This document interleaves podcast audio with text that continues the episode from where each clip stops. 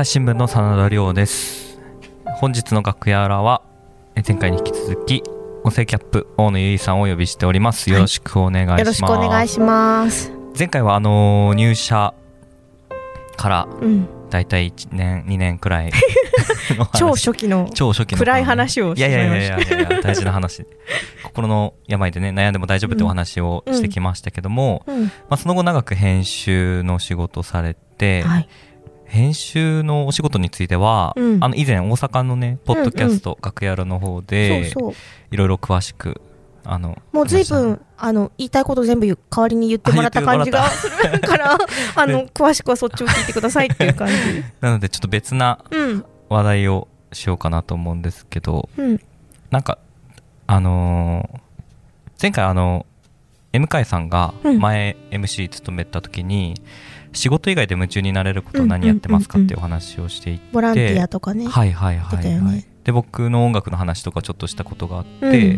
でおそういえば大野さんもやっぱ音楽詳しいなということで、うん、ちょっとそこら辺のはい。仕事以外になんか取り組んでることとか、うん、紙面編集の人って仕事結構時間不規則ですけど、うん。どう生きてんだろうっていう生態的なところ。お話できたらなと思ったそうですね。ちょっとね楽しく話そうかなとはい。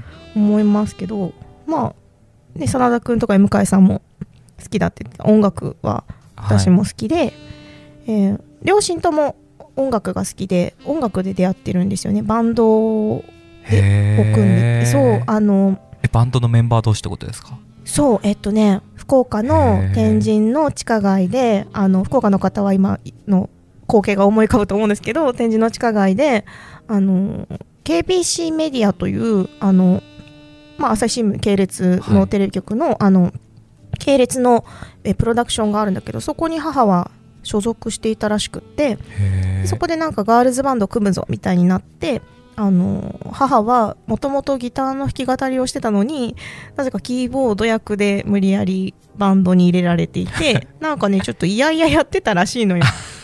でそこで天神の地下街でライブしてるところに、えー父のいたバンドメンバーが通りかかってその時のえリーダーがあのうちの父親はひろたかという名前でヒロって呼ばれてたんですけど、はい。ヒロあの子スカウトしてこいへって言っーて声をかけたのがは初めてだと聞いています。うん、慣れ初め。なれそめ。バンドメンバーとして誘ったってこと？そうそうそう。で一緒にそのなんだ音楽をやったりとかしていて。だから今もあの今ねコロナでちょっとあのどうしてもなくなってしまったけれどはい。そのコロナ前とかはあの中洲で、えっと、当時のメンバーとライブをしたりとかもしてた。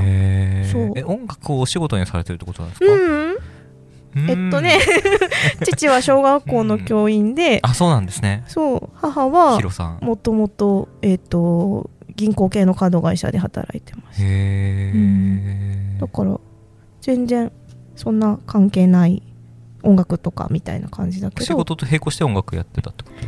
えっとねなんか趣味程度って感じだけどはい。その中洲でライブやったりとかってしてるのは本当あの退職してからあの、再開してちょっとやろうぜみたいな感じでやったみたいなんだけどそう。なんか父はベースで母はギターなんだけどはい。でギターの弾き語りで歌も歌うんだけどなんか父はもうなんだろうひげ生やしてハットかぶっておダンディーな感じで。ウッドベースのサイレントバージョン。ウッドベースなんだ。ウッドベースのほらサイレントバージョンのやつあるじゃん、はいはい。あれを持って弾いてていいな。なんかかっちょいいやんってなって そうなんだ。そう。でだからの自宅のあのリビングに母の古いギター、もうちょっとひびが入ったような古いギターがいつも置いてあってそれをじゃらんじゃゃら鳴らして遊んだりとかあの父や母がこうたまに歌ってくれるんだよね。弾き語りでとかギター弾いてたりするのに合わせてあの私や3つ上の姉がこう適当に歌うみたいなへえのがテープが残ってたりとかするちゃんと録音もしてるんだ。そうそう。だから私小学校5年生から中2ぐらいまでかなドラム習ってたりとか。お姉ちゃんは小学校2年生からピアノ習ってたりとかして家にアップライトピアノがあったりとかしてなんか常に音楽がそばにある感じ、だったからなんか自然と自分でこう弾き語りをしてみようで私はピアノの方だったけどはい。ピアノで弾き語りをするとかあとはこう歌を作る？真田君もね歌作ってるって。ねさこの間話してたけど。私ちょっと見つけちゃったりもしたけど。今ちょっとチームインで共有されそうになって僕は危機を感じてるんです。いやだからそのい一歩手前で。一歩手前でそう止めといたけど。あのなんだろう。その歌を作ったりするのが当たり前っていうか別に特別なことだと思ってなくて、うん。だからなんだろうあの歌詞を書くのがすごく好きで小学生ぐらいの時から書いてたのかな？昼休みとかになんとなく書いてたり、うん、一番よく書いてたのは多分大学の時であの家から大学まであの実家から通ってた時期とかはあのバスで1時間ぐらいあの乗ってる時間とかがあったんでその間に書いたりとかしてました。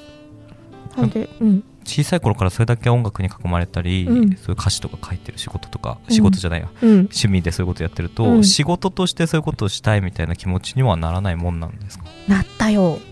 ですよね。なったよ、そりゃなるよ。中学生の時の夢はシンガーソングライターあだった書いてたんですか？書いてたよ。なるほど。書いてた書いてた。だけど、確かに福岡シンガーソングライターたくさん出してますもんね。そう、もう本当にい。っぱいね、もう有名な歌姫と呼ばれるような人たちも多いし、ええ。えあのーそれこそ私大学時代は路上ライブの研究してたし、路上ライブの研究って何ですか？それ面あ白そうです卒論、卒論路上ライブで書いた。あ。そうなんですか？そう、もう本当2へ年ぐらいずっとフィールドワークみたいに路上ライブ見て回って、あのそれこそ朝日新聞の入社試験で東京に来た時はあのついでに代々木公園に寄って みたいな。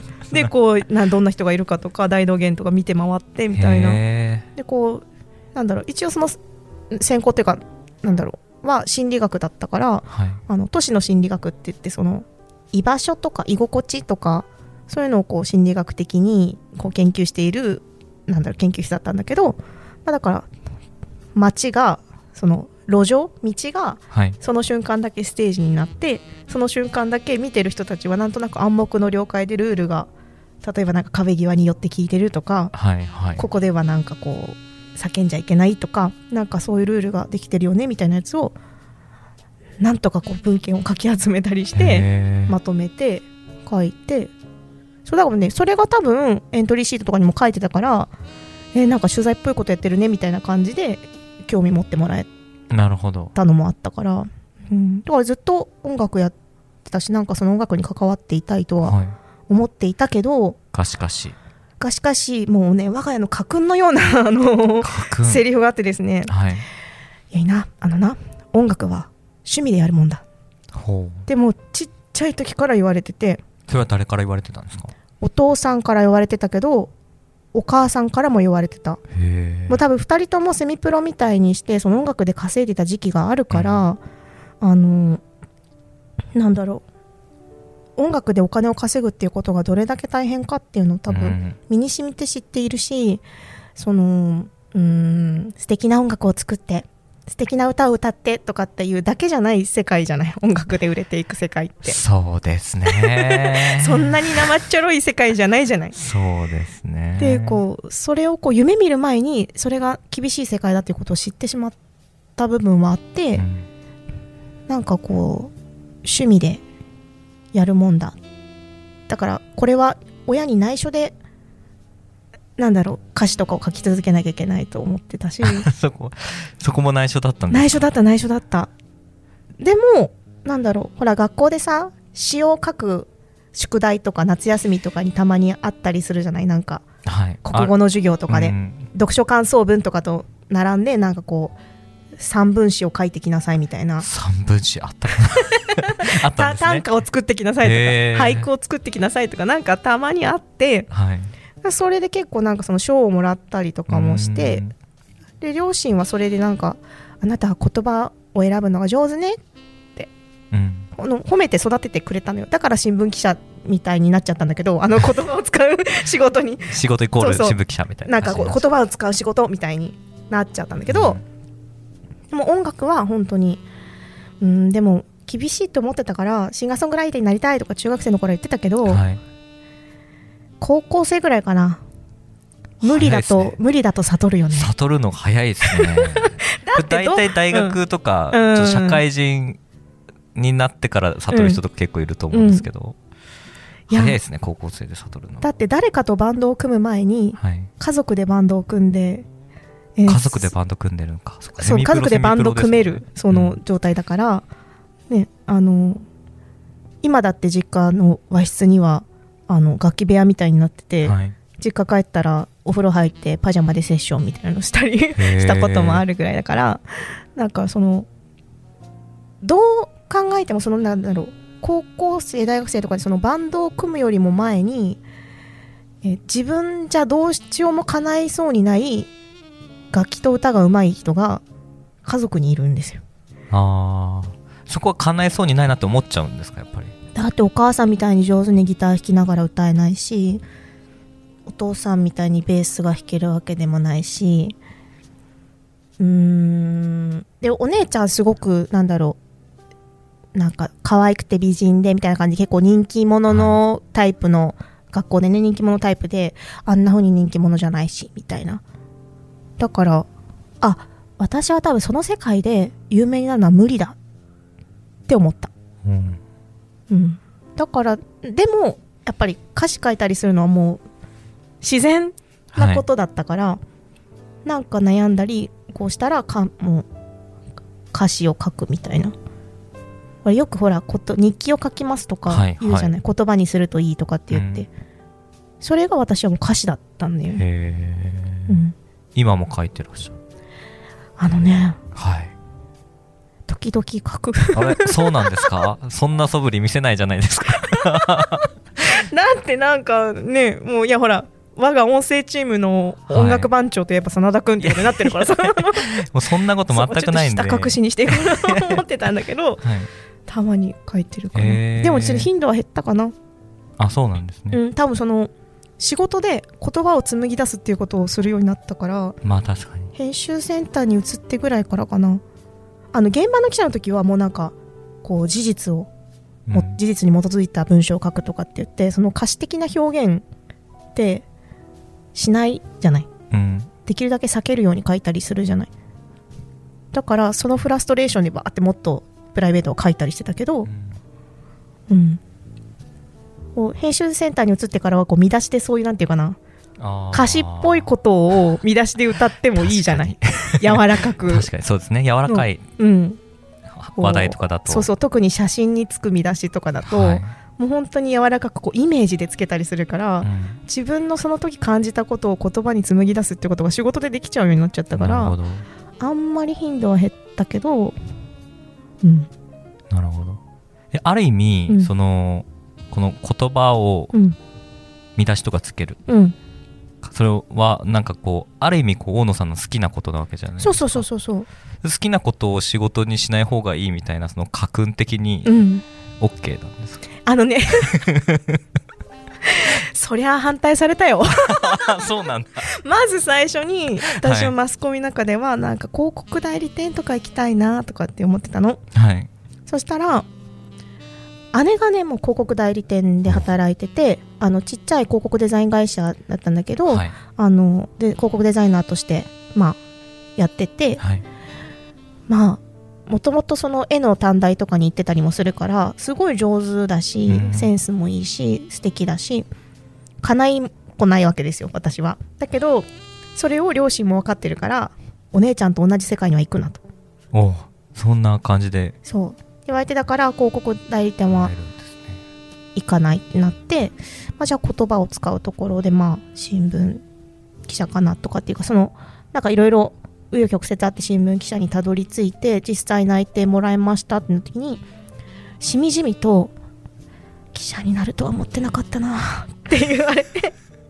お母さん言われそれはねお父さん。お父さん多分小学校の先生だから、はい。ほらまあいわゆるいじめ問題だったりとか、はいはい。こういろいろとそのなんだろう不本意な形で新聞に取り上げられることとかもその経験してるんだと思うんだよね、うん。こう詳しくは私も知らないけれど。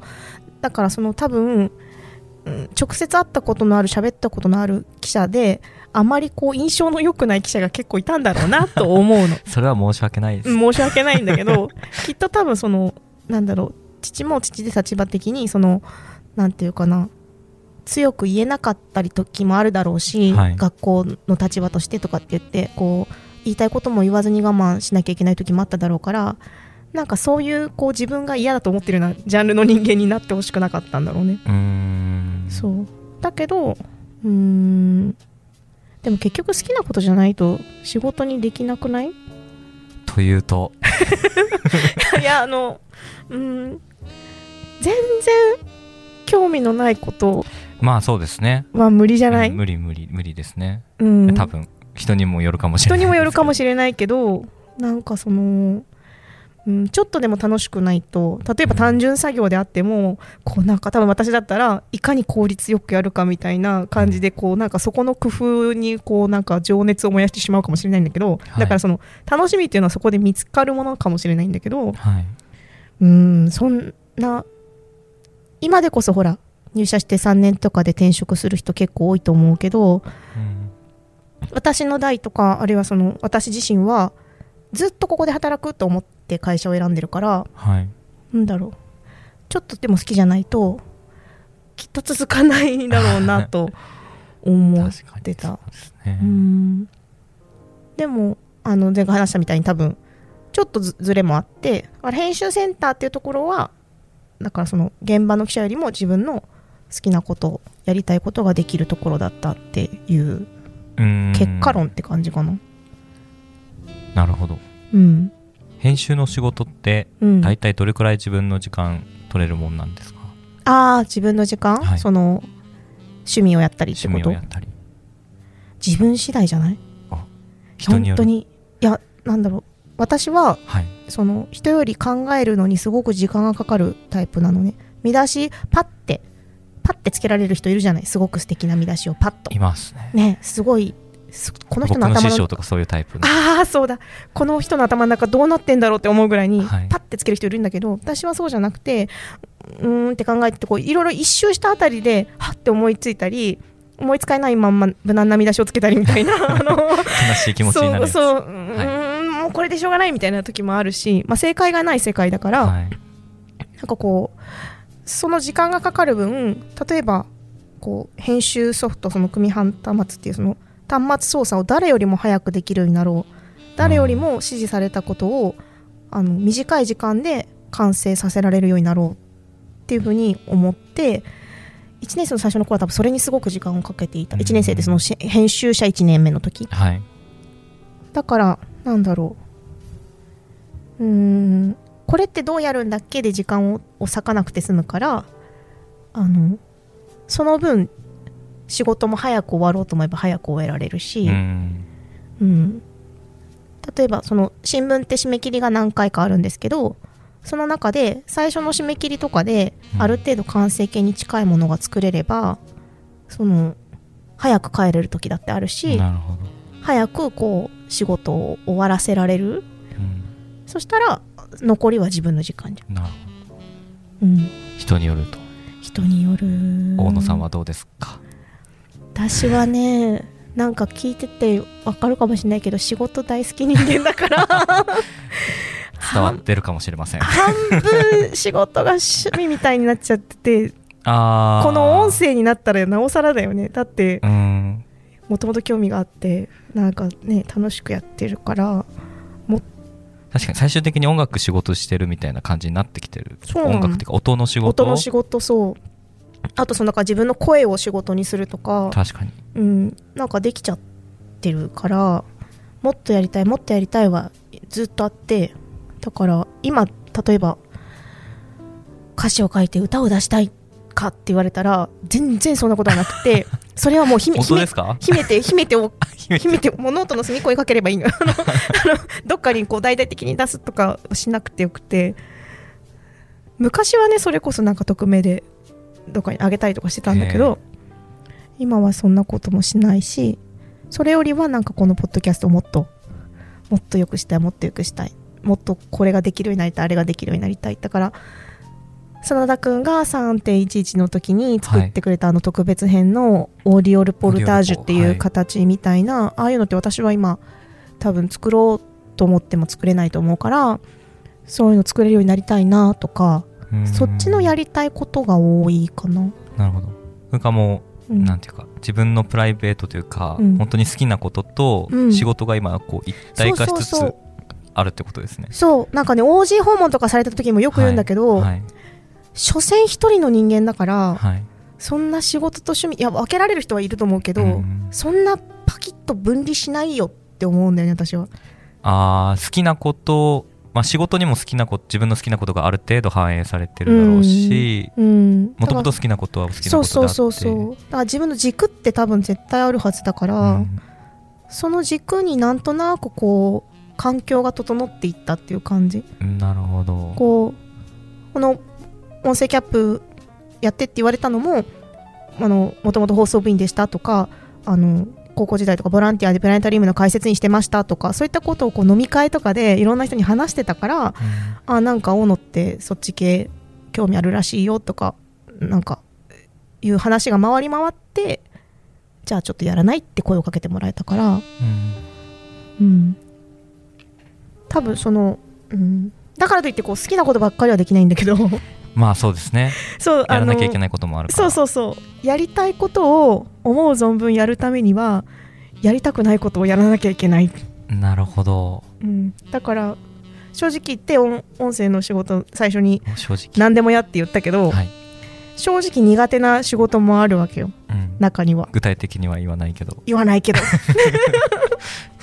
あの、はいなんかぶっちゃけちゃうとその音で蘇る甲子園って私 MC やってるけど、はい。大丈夫ですか？大丈夫。あのー いいから。あのねね音で蘇る甲子園ってはい。もう皆さんにぜひ聞いていただきたいんですけど、うんうん。その高校野球の名勝負とか名場面って言われてるこう試合とかその選手とかを、まあ、当時のことを知っている記者とか、はい、まあ、当時一緒に出ていたチームメイトとかそういう人をゲストに迎えて、うん。まあ、し振り返るような番組を何本も。うんうんもう何本だ？30本ぐらいとか作ってるんですけど。ね。この前も選抜はい、選抜の期間中、はい。あのずっと毎日配信させてもらったんですけど、あのだからといって私が高校野球むちゃくちゃ詳しい高校野球ファンかって言われるとそうじゃないん。ですようん朝日新聞に入るまで私多分高校野球を期間中ずっと見るなんてことしなかったしたことなかった、なんか優勝したりとかして